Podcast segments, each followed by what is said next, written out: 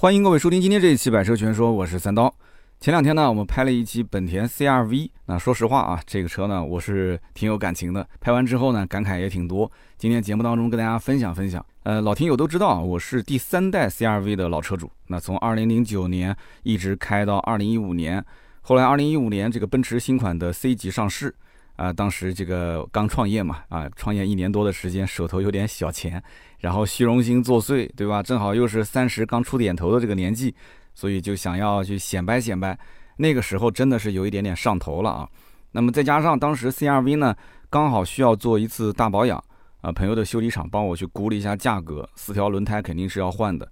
那避震那边呢有点漏油，还要换一些易损件，那七七八八全部弄下来大概要七千多块钱。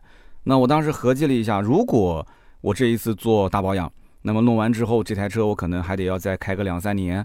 那一转眼，对吧？我可能就到了三十四五的年纪了。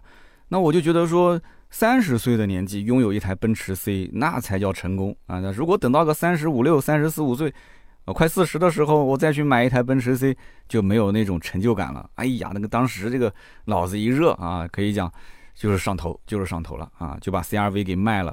那么换了一台奔驰 C，当时 CRV 其实卖的非常的亏，因为二零一五年的前后正好是南京啊传言要限牌，所以呢二手车市场里面当时热火朝天的，只要是台车都能卖得出去。那么二手车商当时大量的囤积二手车，从其他的一些城市啊把二手车进过来卖，结果呢突然有一天宣布说南京不限牌了啊，今后如果说南京要限牌限行的话，至少要提前一两个月，还要开什么听证会。那么老百姓一听这个消息，瞬间就不买车了嘛。所以当时二手车市场上就积压了大批的库存。那么在这个时间节点上面，无论什么样的二手车，你都卖不上一个好价格。而我呢，就是在这个时间节点，当时有些上头，我想要买新款的奔驰 C，我要把手头的 CRV 给卖掉。那么当时呢，绕了一圈，我也是发了很多的二手车的交易平台，让很多人过来估价啊，最后是卖了七万多块钱。卖了七万多块钱之后，我又贴了差不多十来万块钱，然后贷款买了一辆奔驰 C。那么后面关于这个奔驰 C 的故事，老听友就知道了，那故事可多了啊，一堆的糟心事。那么现在回想起来，如果当年让我重新选择一次的话，我是百分之百不会卖掉那辆 CRV 的。那么转眼到了二零二二年啊，也就七年多过去了。那么现在拿到了这一台二手的二零二一年上牌的 CRV，我当时第一印象就是觉得这台车很拉胯，就没有那种说我很想开它的感觉。就我猜，这个原车主应该可能是跑工地的啊。就这台车的外观啊、内饰保养的都非常的差。这才一年的车啊，你想想看，拉开车门，地垫上面全都是泥巴，然后车内的内饰划痕也很明显。这台车因为刚收回来，还没有整备翻新，那么座椅啊、方向盘那个真皮都已经是油光发亮了啊。我们用二手车的行话来讲，就是这台车给人感觉很枯，就是枯燥的枯啊，很枯。那如果是好的话呢，就叫很板啊，很板正的板。那我当时看了一下这台车的公里数，我吓了一跳。这台车才开了一年，七千四百公里啊，一年才开七千四百公里。所以我很好奇，这车主对他做了什么啊？一年的时间把这个车折磨成这个样子啊！可是呢，这台车即使是现在这个状态，它二零二一年二月份上牌，CRV 的两驱风尚版，它二手车挂牌价依然能挂到十八点五万，而且现在的二手车很多都是一口价，没有什么还价的空间啊。那么十八点五万挂在网上，仍然有很多人感兴趣。这台车应该用不了多久也就会卖掉。那你要知道，两驱风尚版的 CRV 新车指导价二十点七八万，那么现在优惠一万多块钱，我们就算它裸车价十九万吧。十九万加上税和保险，落地肯定是要二十一万出头。那么等于说，这个车主开了一年才亏了三万块钱。啊，你想想看，这台车子买回来，购置税一万多，加上保险六七千块钱，其实也就两万多了嘛，等于开了一年就亏了一个保险和购置税，可以说这个保值率是相当的变态啊。然后呢，我看了一眼最近这两年 CRV 的一个销量数据啊，依然是合资 SUV 销量排行榜前三名啊，轻轻松松的月销能有两万多台，我就很好奇了，CRV 这两年是经历了机油门、失速门、碰撞门。这三波严重的负面新闻啊，这个三重门了嘛，对吧？向韩寒致敬啊！那竟然说三重门之后，他还是没有动摇老百姓买 CRV 的决心。那这个车子到底好在哪里呢？啊，外观也不新颖啊，内饰也不科技，动力配置各方面也就是及格线的水平。那关键现在谁要跟我讲说，哎，他要买一辆 CRV 的话，我其实觉得这个车子真的很油腻，很油腻。就如果说他的年纪大概在四十岁开外啊，或者三十五岁往上的话，那我觉得还能理解啊，而而且必须是有家庭、有儿有女的这种，我能理解，它要空间大，对吧？那如果说二三十岁的小年轻，他说买个 CRV，我是无法理解的。那市面上那么多的车，动力、空间、配置都比 CRV 要强，那为什么大家不买呢？但是回头想一想，其实也有理由啊。很多人可能思考的逻辑是这样的：买美系车呢，担心费油；买德系车呢，担心双离合啊，然后担心烧机油；买华系车呢，又担心稳定性差，担心保值率低；买个韩系车呢，哎，他就会想，我日系我都不买，我为什么要买韩系呢？对不对？所以你看啊，这一圈比下来，又回到了日系。回到日系之后，日系车型里面对比，看了看丰田的 RAV4 荣放。那觉得动力不行，那么看了看日产的奇骏啊，三缸直接放弃；看了看马自达 CX 五，发现空间不是很满意。哎，你还别说啊，如果真的有人他只选择合资，而且只看好日系，真的很可能啊，比来比去，CRV 这款车最能让他满意。那么我们仔细分析一下，呃，买 CRV 的这个客户群体，他们手里面是不是拿着二十万准备去买一台合资 SUV 啊？你说他没钱吧，他能掏出二十万买台车；你说他有钱吧，他才掏二十万买台车。而且这一部分客户大概率手头上其实有车在开，他并不是没有车开，而且这个车不是说不能开了，他还可以继续开，只不过因为身边人可能买了奔驰、买了宝马，他觉得面子上过不去。那么这二十万的预算呢，可能是他拆房子卖地啊凑出来的全部家当。他也知道，就算勉强上了个奔驰、上了个宝马，那今后呢，可能养车、修车的费用他也很有压力，所以他退而求其次，在那种合资车里面。找一台看起来大气、牌子又很硬、用起来很经济啊、保值率又很高的车型啊，所以你以为他买的是 CRV 吗？实际上他是在帮下一任车主暂时保管几年而已。你说有没有道理？那么买 CRV 的人，他也不是说不知道市面上有那种性价比更高的车型啊，比如说你看国产品牌里面，二十万要么给你堆很高的配置啊，内饰用料都很扎实，要么直接给你上到更高一个级别，你可以买到中型 SUV。但是二十万买 CRV 的话，你拉开车门，你一摸方向盘是塑料的，你一看中控屏七寸的，你一调节座椅手动的，你一打开音响只有四个喇叭出声音啊。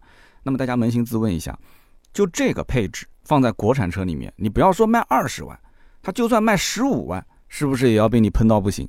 那为什么挂一个本田的标，你就选择沉默了呢？啊，原来本田的信仰不是无价，是差价，是吧？那么说到底。国产车再豪华，那就像你老家的房子，装修的富丽堂皇，你还是觉得土里土气的。那么合资车再简陋，就像城里的商品房，你看看展厅的沙盘，你就恨不得马上交出定金。广厦万千，卧榻不过三尺，你要的是房子吗？不是的，你只是为了完成阶段性的目标而已。你再看一看 CRV 车主，他们买这个车是不是也同样的道理啊？CRV 之所以好卖。那除了产品本身的确啊，这么多年换代它没有太多的槽点，那么相比同级合资 SUV 啊，它更加的均衡一些。那么同时，消费者普遍其实还有一个状态，就是没有安全感。他没有安全感，所以他他就有那种从众的心理。那毕竟啊，二十万买台车，对于一个家庭来讲，说多不多，说少不少。他们宁可买他不喜欢的车，他也不愿意买错车。他们害怕这台车不保值啊。害怕这台车不稳定啊，害怕这台车机械素质不行啊，起码 CRV 他们感觉它很熟悉啊，啊，全球卖了二十多年，国内也有两百多万的老车主，随随便便问问身边的朋友啊，肯定有人开这个车，就从他们的口中你就能听到 CRV 的评价。但其实我作为 CRV 老车主啊，我真的是觉得 CRV 是一代不如一代，那二代算是给中国消费者算启蒙了嘛，城市 SUV 的启蒙概念。那么三代呢，算是一个爆款。那我当年开的就是三代，三代甚至还加价了好几年。但是到了现在这一代，外观内饰都毫无亮点。1.5T 加 CVT 这个动力，那我开起来反正感觉很不舒服。起步的一刹那，就像是被人踹了一脚屁股。但真的要超车的时候，又感觉这个 CVT 变速箱它跟不上节奏。说真的啊，我觉得现在的这套动力可能还不如我当年的那个2.4升的老的自然吸气发动机。我觉得还没那个车好开。隔音降噪其实也一般啊，底盘悬挂只能算是一个合格水平。但是从这个产品的体验上来看，如果啊你要让我再选一次车，在现在这个环境里面，我现在肯定是不会买本田 CRV 的。那我知道 CRV 呢，它的特点就是实用。我们前面也说了，它空间确实很大，真的很大，无论是后排空间还是后备箱空间。那作为一个老车主，这一点我也是深有体会。那刀嫂当年生孩子的那个晚上啊，我就是开着 CRV 啊，带着我媳妇儿，带着我爹妈，然后开着这个车去医院。那因为当天晚上知道在医院可能要住好几天，感觉要生了嘛，所以就还放了一堆的住院的用品。那么在后备箱啊，包括后排的地板上，我们都放了很多东西。这台车真的是很能装，后排座椅如果放倒，那几乎可以当一个面包车来用。所以呢，我始终认为，就 CRV 这个车，它适合那种上有老下有小、老婆孩子热炕头啊这一类的人去买。那如果说你年纪轻轻啊，你是一个单身贵族。我是建议不要碰这一类的车啊，虽然别人可能都买，销量也很好，但这个车真的很油腻，很油腻。那有人买 CRV 呢，可能只是觉得说，它是一台合资的紧凑 SUV，它就应该值个二十万上下这个价格。那他们觉得 CRV 定价合理啊，配置呢跟这个合资同级别去比，它也不算低，是不是？那么我们看现款的 CRV，它虽然说有九个配置，但实际上呢，买四驱版本的人啊是寥寥无几的。那么，因为价格高，性价比很低，就算配个四驱，它通过性其实也没有提升多少。而两驱版本它有五个配置，去掉一个几乎不生产的手动挡，再去掉一个盖中盖的入门版，那么剩下的三个配置，你就买最便宜的那一个，那也就是自动挡次低配嘛，十九点五八万的都市版。这个版本也的确是 CRV 销量目前最好的版本。那么带 L 二级的驾驶辅助，带无钥匙进入，带无钥匙启动，那么自动空调、车联网也都给你配齐了。那虽然说我在实际开的过程中，我感觉这个 L 二级的驾驶辅助也很奇怪，也说不上来什么感觉，就是感觉像是一个非常非常入门的驾驶辅助，它也能给你保持两条白线中间，也能帮你去控制车速，但是就感觉好像就没有那种高级感，我也不知道为什么。大家如果是 CRV 车主，你也可以说说你的感受。那么有人问，呃，CRV 有没有必要买混动版本的啊？其实混动版本现在目前最畅销的是二十四点一八万的净驰版，但是你同时要知道啊。1.5T 跟它同样的配置，只卖到二十点七八万。那混动跟燃油版差价三万多块钱，你觉得划算不划算？你要搞清楚一点，大多数人买 CRV，他是勉强啊，预算能到二十万的。大多数人是这样。你是哪来的勇气？你突然又把预算从二十万拔高到了二十五万，啊，多拔了五万块钱出来。听别人说混动省油吗？听别人说混动安静、混动科技、混动有更好的动力，哎，所以你心里面就痒痒的，想要去玩一玩混动，是不是？可是 CRV 混动车主的占比，我告诉你啊，不到整体的五分之一，百分之二十都不到。你不要看了大半年的车，你最后明明买的是一个热门车型，但是你选了一个冷门的配置。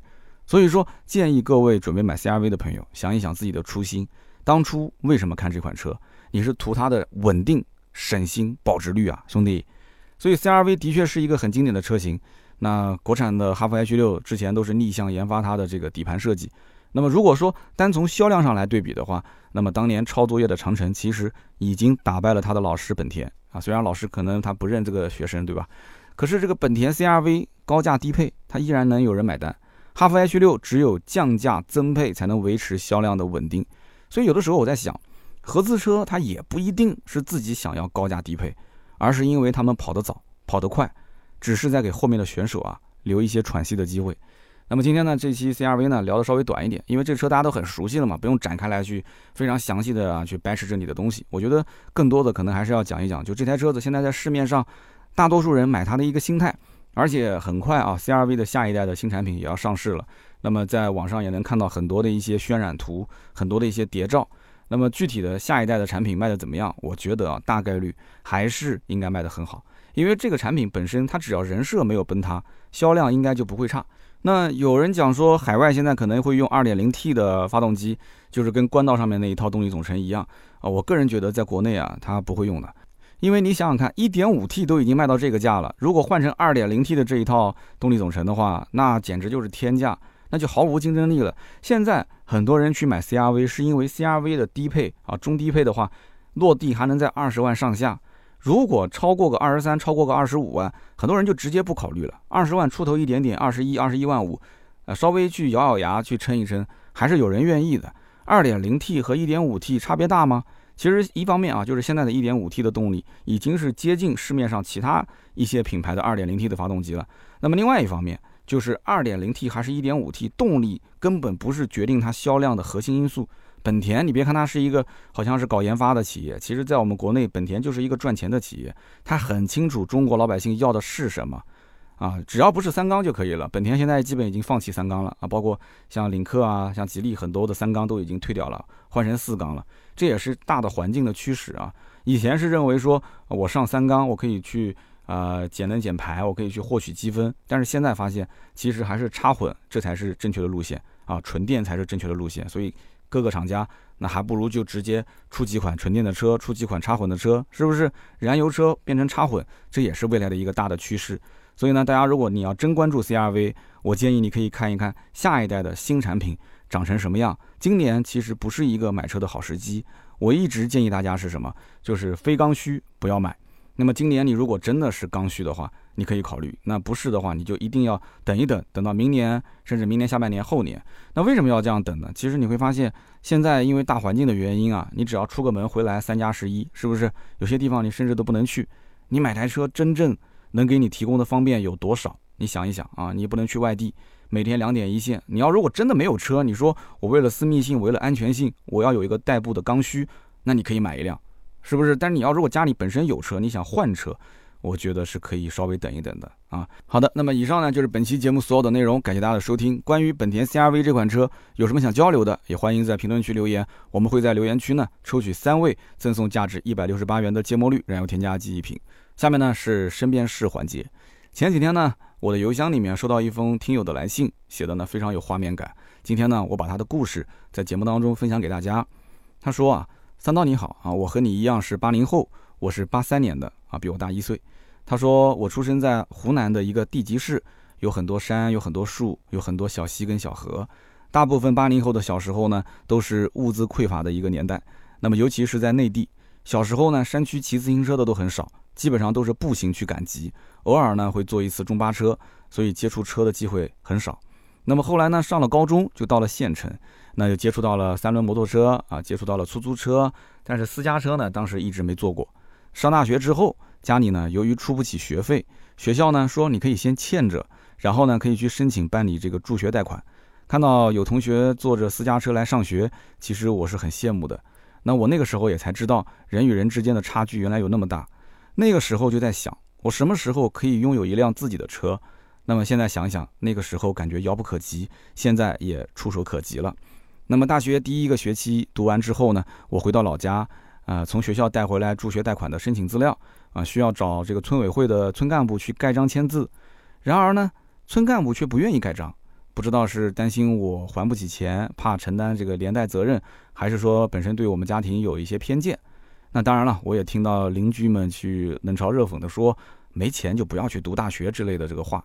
那么这件事情呢，在我的心里面一直是个坎儿，很长很长一段时间我都无法释怀，没办法跨过去。那么一直到现在，那么后来呢，助学贷款还是没有办下来，所以就一直欠着学费，直到我毕业两年之后，我才还完了学费，然后才从学校把毕业证书给赎了回来。他说，我记得毕业工作的第一个月。工资发下来的时候，我第一时间就去超市买了很多平时想吃的零食，我连续吃了两天，吃的非常过瘾，那种感觉记忆犹新。不过现在我已经不喜欢吃零食了。那么刚毕业的那会儿呢，我其实一直想着买车的这件事。那我对车呢没有什么品牌的意识，对车的动力、油耗啊、配置我都没有去研究过。我其实脑子里面就想要有一台车，哪怕是一个比亚迪的 F 零。或者是奥拓，或者是奇瑞 QQ 都可以。我只是想证明自己一下啊！过年回家可以开台车回去，在村里面呢能够出人头地。我不想再让别人看不起。那我的第一台车呢，是一辆二手的伊兰特，开了几年。那么随着工作陆陆续续升职加薪，我的积蓄呢也是渐渐变多了。后来我结婚生娃，在省城也买了房子安了家，我就又换了一辆新车，丰田的雷凌。可是等我开着我的丰田雷凌回到老家的时候，我发现村里面很多年轻人已经买了奔驰，买了宝马。那我当时感觉心里面又充满着失落感，我就有想着我是不是应该再换一个豪华品牌呢？然而现在房贷、装修贷、车位贷，那我的生活依然是紧巴巴的。那么再加上现在疫情对很多行业都是打击，那现在如果我再想置换一个豪华品牌车型，那显得有点遥不可及了。可是最近呢？我又开始想这件事，我就感觉啊，这件事情就无法释怀，可能还是面子问题。当我的账户上稍微积累了一点存款之后，我就有种冲动，我就想去二手车市场去买一辆二手的宝马回来啊，满足一下虚荣心。他说：“刀哥，我这个心理状态是不是很不健康、很不正常啊？”这封信我就读完了。那我相信很多人听完之后啊，感受应该是跟我一样。首先，我们能理解他，是吧？我们能理解他，他从一个小山村走出去，那家里面呢确实可能环境不太好，那么连上学的学费都交不起，那么一直打拼到现在，他已经在县城里面有自己的房子了，虽然贷款买的，对吧？那么车子呢，他还换过一次，从二手车换成了一个新车，丰田的雷凌。那打拼到现在这个程度，其实很不容易。但是呢，回到村上之后，突然之间发现，哎，就有了落差感。大家记得我曾经在节目里面说过这么一个概念，就如果说你在小村庄里面，因为我们知道村子里面是熟人社会嘛，你一辈子如果不出去的话，那你的身份可能就是卖豆腐的老王他儿子啊，就是粘猪肉的那个老李的儿子，裁缝老黄的儿子，你可能就是在你的名字之前会有很多的前缀，你的标签已经被贴上了。所以为什么很多人去大城市？因为到了大城市之后，你就是你自己。你不是谁的儿子，你不是谁的孙子，你谁都不是，你就是你自己啊，靠你自己来打拼。那么也有些人觉得在大城市里面感觉好像很冷漠，对吧？你比方说在上海，那上海的朋友可能不会把别人请到自己家里来做客啊，对吧？但是在村子里面，可能家家户户那个门都是敞着的。那么村子里面本身熟人社会啊，它就会引发这样的一些相互的比较。因为什么呢？你比方说马云比我有钱，我从来不羡慕。但是如果说老同学，啊，以前的老同事现在混得特别好，你们在一起吃饭，他可能有意无意之间说了说自己的现在的情况，那你心里面就会非常失落。这种情况，你只要回到村子里面，肯定是会有的，这无法去避免的，那就少回去呗，对不对？就看望看望父母，你就回去一趟，你别跟别人接触嘛，偷偷摸摸回去，把门关上，父母看完你就走不就行了嘛，是吧？而且他说，我想买一辆二手宝马，你买个二手宝马，它其实也不能代表你有多成功啊。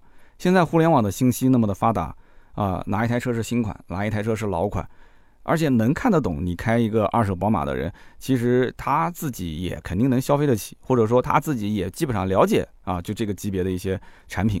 那如果说你仅仅是买一台二手宝马给村里面那些老大爷老大妈去看的，就是当年在你背后指指点点说那些风凉话的人，那这些人他的一些说法重要吗？你如果说。你的情绪啊，包括你的生活状态，都是活在这些人的眼光里，都是活在这些去嚼舌根、去聊八卦的这些人的眼光里的话，那你会活得非常非常的累。所以这台二手宝马，我不是说二手宝马不能买，但是这台二手宝马对于你来讲，它其实没有那么重要，反而你看你又是装修贷，又是房贷，又是这个那个的，你生活其实压力非常大，是吧？你只是刚刚在县城里面，呃，站稳了脚跟。你刚开始结婚有了孩子，你有很多的地方需要花钱啊。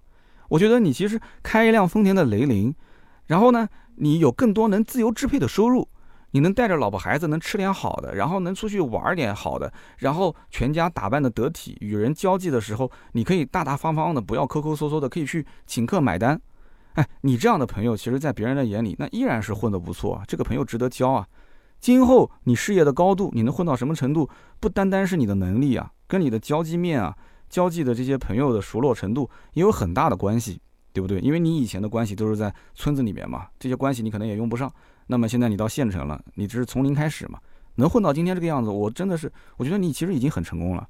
所以不要把自己搞那么太累，眼光放在家里面，往里面看，不要往外面看，照顾好老婆孩子，这是主要的任务，其他的都是浮云。那么有人讲今天就聊这个故事吗？哎，其实关于这个故事啊，我觉得有本书也可以推荐给大家看一看，叫做《乡土中国》。《乡土中国》这个书的作者叫费孝通，这个书呢也是高中学生的一个必读的一本书，好像。呃，这本书讲什么呢？其实就讲乡下人到城里人的一个转变，因为现在城市化嘛，就中国城市化进程确实前十几年非常的快，那就会在我们身边出现很多的一些现象啊。你比方说村里面人到城里面来。他就发现，就可能这个城市里面很多的规矩啊，很多的一些所谓的潜规则，他都不懂，啊，他就感觉好像村里的人就笨手笨脚。但是你反过来讲，城里面人你到村子里面去，那不一样吗？其实我就是，但我其实也不算城里面人，我是城乡结合部的。我爸以前就一直笑话我，到了村子里面，那个地里面种的东西，我是什么都不认识啊，什么都不认识。我记得有一次这个节目里面，我说西红柿七块钱，挺便宜的，然后被很多人嘲笑。然后回来，我跟我媳妇儿讲了，我媳妇儿说，本来就是这样子嘛，你从来也不去菜市场，你当然不知道价格了。对不对？我不买菜，也不买水果，都是我媳妇儿搞。我甚至衣服卖多少钱，我都不是很清楚，这媳妇儿给我配。就是按他们讲，就是我在生活上几乎就是属于白痴这种级别。那我到了村子里面，我肯定也是笨手笨脚，是不是？所以这本《乡土中国》，你这个人是做社会研究的嘛？他其实就把中国这么多年来从农村到城市啊变迁这里面的一些我们讲十里不同风，百里不同俗，很多的一些规矩，很多的一些现象，他给你解释的非常通透。看完这本书，反正我就觉得两个字：通透。所以这本书呢，我是建议这一位听友可以好好的看一看。那么大家如果感兴趣，也可以看一看。那么当然你要想搜这个书的音频的版本，应该也有啊，也可以去搜一下。那么我相信我们听友里面很多人可能也是这样子，从小山村到啊大城市，那么他看似生活环境变好了，经济实力也变得比原来越殷实了。那实际上，你看，你看这位听友，他的心境啊，他其实还是困在那个小山村里面。他人他肉身已经到城市里了，但是心境还在小山村里面，所以我是强烈建议大家，啊，特别如果是有一些从村子里啊到大城市里面去打拼的，可以看看这本书，啊，希望能自我解脱一下，能真正去享受你现在非常好的一个生活，而且将来你的生活会越来越好。我也是希望大家，当然了，每个人生活都美美满满，是不是？在美满的生活里面听听我的节目，增加一些小乐趣，好吧？好，这是身边事环节。下面呢是关于上期节目的留言互动。首先呢，这位听友叫做默念椅子小石头，他说：“刀哥啊，今天我在车友群里面看到有人分享了你在 B 站的威朗 Pro 的视频，然后呢，他说了两句话，感觉这个大哥说的挺中肯的，不像有些人就是念稿子猛吹。”然后我看到之后，立马就说：“哎，这是喜马拉雅的节目，哎，我每天都听。他是喜马拉雅的主播，叫百车全说三刀，很有意思的啊。我帮你做了一下宣传，我还告诉大家你的风格非常不错。别人研究车，而我研究你，感谢啊，非常感谢，送一瓶芥末绿给你啊，帮我去拉一些新粉丝出来。但是其实我更想去送给那个帮我把视频发到群里面的朋友。所以大家以后真的多多转发我的节目到群里面，跟大家分享分享。谢谢谢谢，涨个新粉丝真的不容易。”那么最近我看到有一个网红说他在讲一个什么事情，我记不得了。然后其中有一句话，他说：“哎呀，现在有一些自媒体天天也不研究车了啊，就去研究人。”他说：“你研究人人干什么呢？你就好好研究车不就行了吗？”然后我看到好多人去艾特我说：“三刀，他讲的是不是你？”其实他讲的是不是我根本就不关键，是我也好，不是我也好，无所谓，对吧？因为我不是那句话嘛，有些人他其实就是自己当靶子，那有些人呢，他是帮别人竖靶子，这也是他的一份工作。虽然说我不太提倡，但是呢，那有这个人就以这个为他的一个获取流量的点，那大家都是谋生活的，那也能理解。但是你要知道，我如果不研究车，我怎么研究人呢？我张口就来吗？研究人的前提，那肯定是把这个车得先研究透了。只不过从某种程度上来讲，我们不想把这个车啊讲得太深，讲得太过于理工科的那种，就是偏机械的那种啊技术型的讲解。在我们喜马拉雅平台上，其实也有不少这样的节目啊，工程师说车。但我会发现这些节目呢，真的是就是感觉像工程师之间互相在聊天。这个真的是很难听得进去，就除非说我是以一个学习、研究、探讨的这种状态，然后我一直在听，一直在听啊，我想把这里面有用的东西将来放到我的节目里面来用。但是实际上，如果从消费者的层面上来讲的话，这个还是比较难的，比较难去听得进去。所以你看，我之前在讲那个非暴力沟通的时候，很多人说这都是纯理论性的东西，根本就没有用啊。不瞒大家讲。我把纸质书买回来，然后给我媳妇儿看，我媳妇儿一页都没翻，然后她严令禁止我再提这件事情。她说：“你要么就去带小孩儿，要么你就闭嘴，啊，你不要跟我讲什么看这个书看那个书，我看什么书我自己有选择。”啊，我媳妇儿讲说：“我不相信你的什么什么非暴力沟通。”可是从最近这几次，我家孩子他有的时候就是无理取闹嘛，小朋友都是这样，对吧？哎，我用这种方法去哄他，我自己内心能感觉出来，非常管用。真的是非常管用，立竿见影的那种，又哭又闹。昨天晚上不肯睡觉是吧？又哭又闹，然后到我的房间，然后后来我就跟他讲，我说你回去睡觉。那怎么去讲的呢？首先我说我能体会你的你的现在这种情绪，对不对？今天晚上对吧？妈妈没有抱你，然后呢，你刚刚拿东西又被东西砸到了脚啊，你很委屈是不是？他说是啊是啊是啊。好，先把他的感情说出来，说出来之后，然后说出我现在的想法，我希望你怎样。那时间也不早了，是吧？那爸爸不行，我抱抱你啊，我带你过去。不行，我再给你讲一个小故事，但只能是一分钟的时间哦，对不对？然后他也就不哭不闹，就跟着你过去了。就这么一种方式方法可以用，但是你要看跟谁说啊。我在节目里面跟听友说，我呱呱其谈，你就想反对我，你在那一头，你也没办法插话。但是你要我跟媳妇说，我媳妇直接就怼我了。你要看看你自己看，你要想用你自己用，你不要跟我谈，我不看这本书。所以，所以这本书我就把它放在书柜最显眼的位置啊！我希望他能偷偷摸摸的看一眼啊，就是当着我的面看，肯定是可没面子的嘛，是不是？所以，我我你说别人研究车，我研究你，我为什么要走到这一步？也是被大家在座的各位逼出来的。就传统说车就那么几个坑，占完就没了。传统说车谁不会说？谁不会说？网上现在互联网资料那么全，你搜就是了，对不对？你就哪怕那颗螺丝钉是从哪边进口进过来的，我都能查得到。那查得到又又怎样呢？对不对？你无非就是比别人多花了一点时间，但是你要用一些辩证的思想去思考这个问题，是不是？这几天好像在网上那个什么理想国炒的也挺火的，先是罗翔老师好像先提了一下，说什么国外什么哈佛这些呃图书馆借阅的最多的就是理想国，但是在我们国内的高校借阅最多的是这个盗墓笔记，然后就感慨说，哎呀，国内的大学生跟国外大学生啊，怎么感觉差距那么大？其实我觉得这个也不能说是差距吧。只不过是社会发展到了一定的阶段，他自然而然会有一些人去思考这些问题。你比方说他在欧洲这个环境里面，他就去思考神权、军权这些问题，他就思考那些辩证性的东西，对不对？去思考那些可能比较抽象的一些事物。因为本身柏拉图《理想国》嘛，这个东西就是从当年呃从具象的到抽象的人类思维的一个飞跃。但是你从现在这个角度来讲的话，中国处于什么的一个状态？是不是年轻人天天都是娱乐化？当年日本最最鼎盛的时期，经济鼎盛的时期，那不也都是天天出去买奢侈品，天天都是出去娱乐化嘛？那美国也经历过这样的一个阶段嘛，对不对？奶头乐的一个阶段嘛。所以这个阶段，这样的一批大学生，他们在干这一些的事情，看看《盗墓笔记》，我觉得没有必要上纲上线吧。但是最近你看，好像《理想国》最近也是火了。这本书之前我也看过，因为都像对话的形式，对话的形式就有点像什么呢？有点像我们国内的《论语》啊。但是大家也其实可以去看一看啊。要讲推书。推荐书真的是聊不完了啊！就是因为书确实是个好东西，但是呢，我不是属于那种就看得很深的，我是什么都看，什么都听，量是挺大，但是可能没有在座的各位研究的那么透彻。那么如果感兴趣呢，以后我们节目身边事环节呢，也可以多聊一聊这方面啊。希望大家在评论区给我一些反馈。那么下面一位听友呢，叫做蒋东宝，这是老听友，他说：“三刀啊，我不太赞成在家里面让孩子用劳动来换报酬。”还有就是，如果爸爸妈妈啊，或者是家里人，呃，给孩子做了一件事，让孩子要说谢谢，这个我也是不赞成的。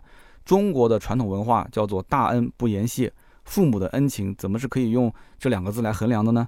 你给他的就是你无私，而且是不求回报的给予，而不是说让他用劳动或者是用一句谢谢来进行交换的。我们的小时候，父母其实不懂这些道理。啊，他们可能只会给我们惩罚，呃，给我们打压，但是没有给我们奖励，对不对？那么我们依然没有在性格上有什么缺陷啊？其实跟着人的本性走就可以了。他说啊，我们都听过孔融让梨这个故事，但是你想一想，作为一个孩子，他其实本能就是想吃那个大的，他为什么一定要把大的让给别人，然后自己留一个最小的呢？而且啊，在这个故事的背后，其实很多人不知道，父母无恩论这个提法也是后来孔融提出来的。啊，父母没有恩情论是吧？父母无恩论啊，这个回头我会来看一下。